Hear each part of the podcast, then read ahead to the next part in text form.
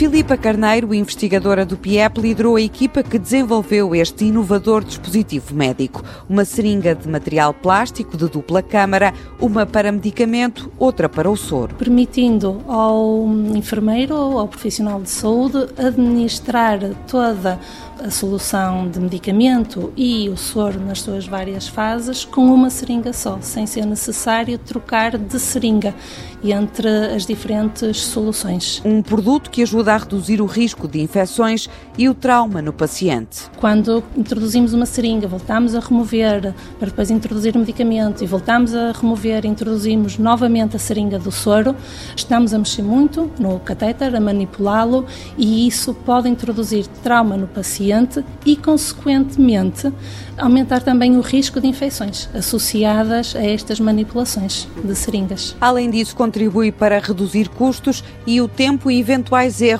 durante a preparação da medicação.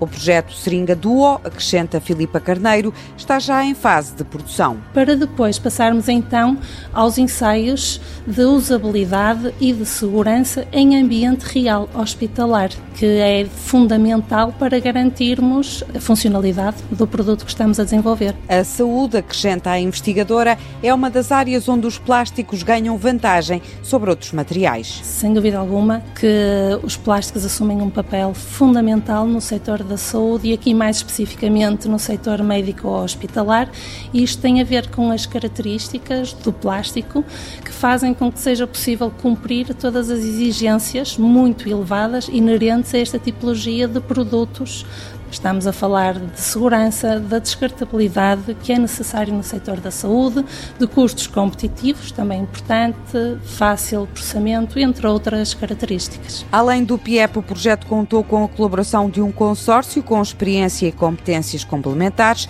nomeadamente a empresa Muroplas e a Escola Superior da Enfermagem de Coimbra.